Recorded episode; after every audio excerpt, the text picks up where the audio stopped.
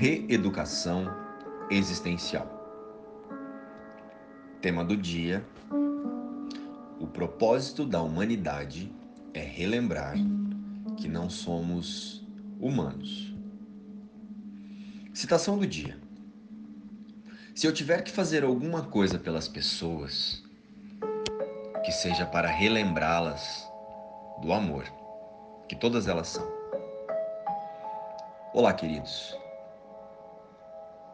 Que tal hoje falarmos de propósito? Mas vamos olhar para essa palavra propósito em última instância? O que vocês acham? Sendo assim, começaremos relembrando que essa palavra propósito vem sendo muito usada em todos os níveis e formas a que podem ser aplicadas. Nas empresas, nas faculdades, nas instituições religiosas e holísticas, nas escolas, enfim, parece que em todos os lugares estamos buscando um propósito. E esse propósito vem sempre acompanhado do sonho de segurança, amor reconhecimento e paz. Porém, quem é o mentor do seu propósito? O ego ou Deus? Agora vem a dúvida. Pode haver segurança, amor, reconhecimento e paz onde Deus não está? Então faz sentido direcionarmos todos os esforços em propósitos na forma? Enquanto o que verdadeiramente buscamos não está no mundo? Bem, para chegarmos mais próximo desta resposta, em última instância, vamos então parafrasear um trechinho de um podcast anterior. E com o título Quem você é quando ninguém está olhando. Ele diz assim: Todas as angústias que experienciamos na forma são setas em nosso caminho.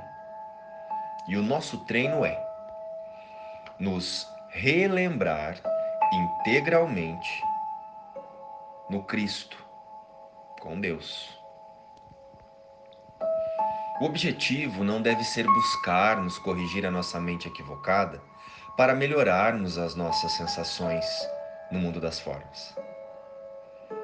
Pois isso ainda é valorizar o corpo e dar realidade ao mundo das formas, e dar realidade a algo temporário.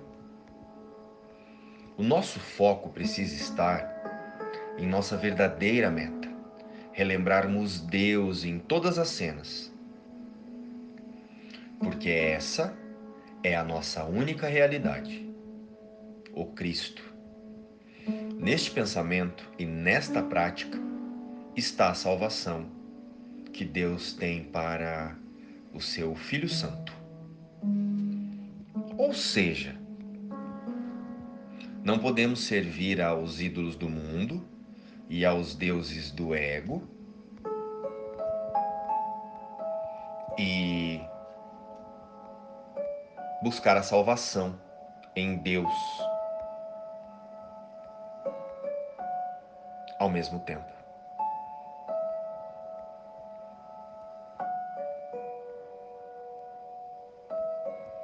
Isso nos é falado na Bíblia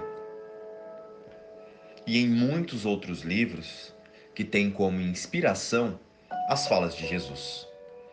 Ninguém pode servir a metas contraditórias e servi-las bem. E isso é o que a maioria das pessoas faz, especialmente nós, que estamos no caminho espiritual ou do autoconhecimento. Queremos encontrar a verdade, Deus ou Jesus, mas também queremos manter nossa atenção nas distrações da existência no mundo.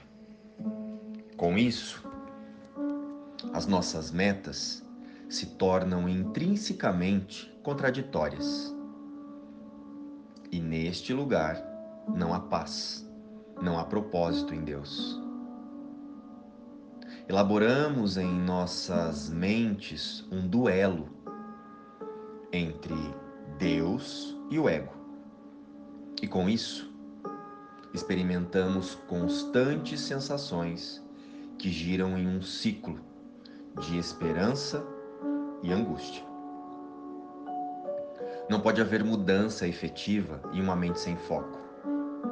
Jesus, portanto, nos mostra através do livro Um Curso em Milagres a, a, a insanidade de nossas vidas e como nossas mentes em duelo lutam para manter o pensamento da mente corrigida com o Espírito Santo, que realmente quer voltar para casa, ou melhor, se relembrar em casa, e o pensamento da mente equivocada, que quer voltar para casa do nosso jeito. Cada vez que não estamos sentindo paz, é porque escolhemos o ego como mentor e professor. Desta forma, quando não estamos totalmente sendo direcionados pela personalidade, iniciamos uma barganha entre o amor e o medo. Nós nos esquecemos que somos nós os tomadores de decisão. Somos a mente tomadora de decisões que pode escolher a paz em vez da dor, a alegria em vez da depressão. Precisamos manter a mente atenta e, ao menor sinal de angústia e medo, dizer a nós mesmos: levanta daí e vai fazer a mudança que você espera. Passamos grande parte da nossa vida colocando nosso poder na mão dos outros, esperando, desejando, culpando. A mudança que queremos já existe.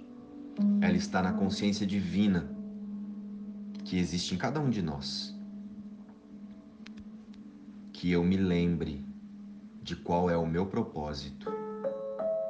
Se eu esquecer a minha meta, só poderei ficar confuso, incerto do que sou e assim em conflito nas minhas ações. Ninguém pode servir a metas contraditórias e servir-lhes bem. Tampouco lhe será possível funcionar sem profunda angústia e grande depressão. Que estejamos determinados, portanto, a lembrar-nos do que queremos hoje, para que possamos unificar os nossos pensamentos e ações de modo significativo e realizar apenas o que Deus quer que façamos hoje. Pai, o perdão é o meio que escolheste para a nossa salvação. Que não nos esqueçamos neste dia de que não temos nenhuma vontade senão a tua. E assim, o nosso propósito também tem que ser o teu. Se quisermos alcançar a paz, que é a tua vontade para nós.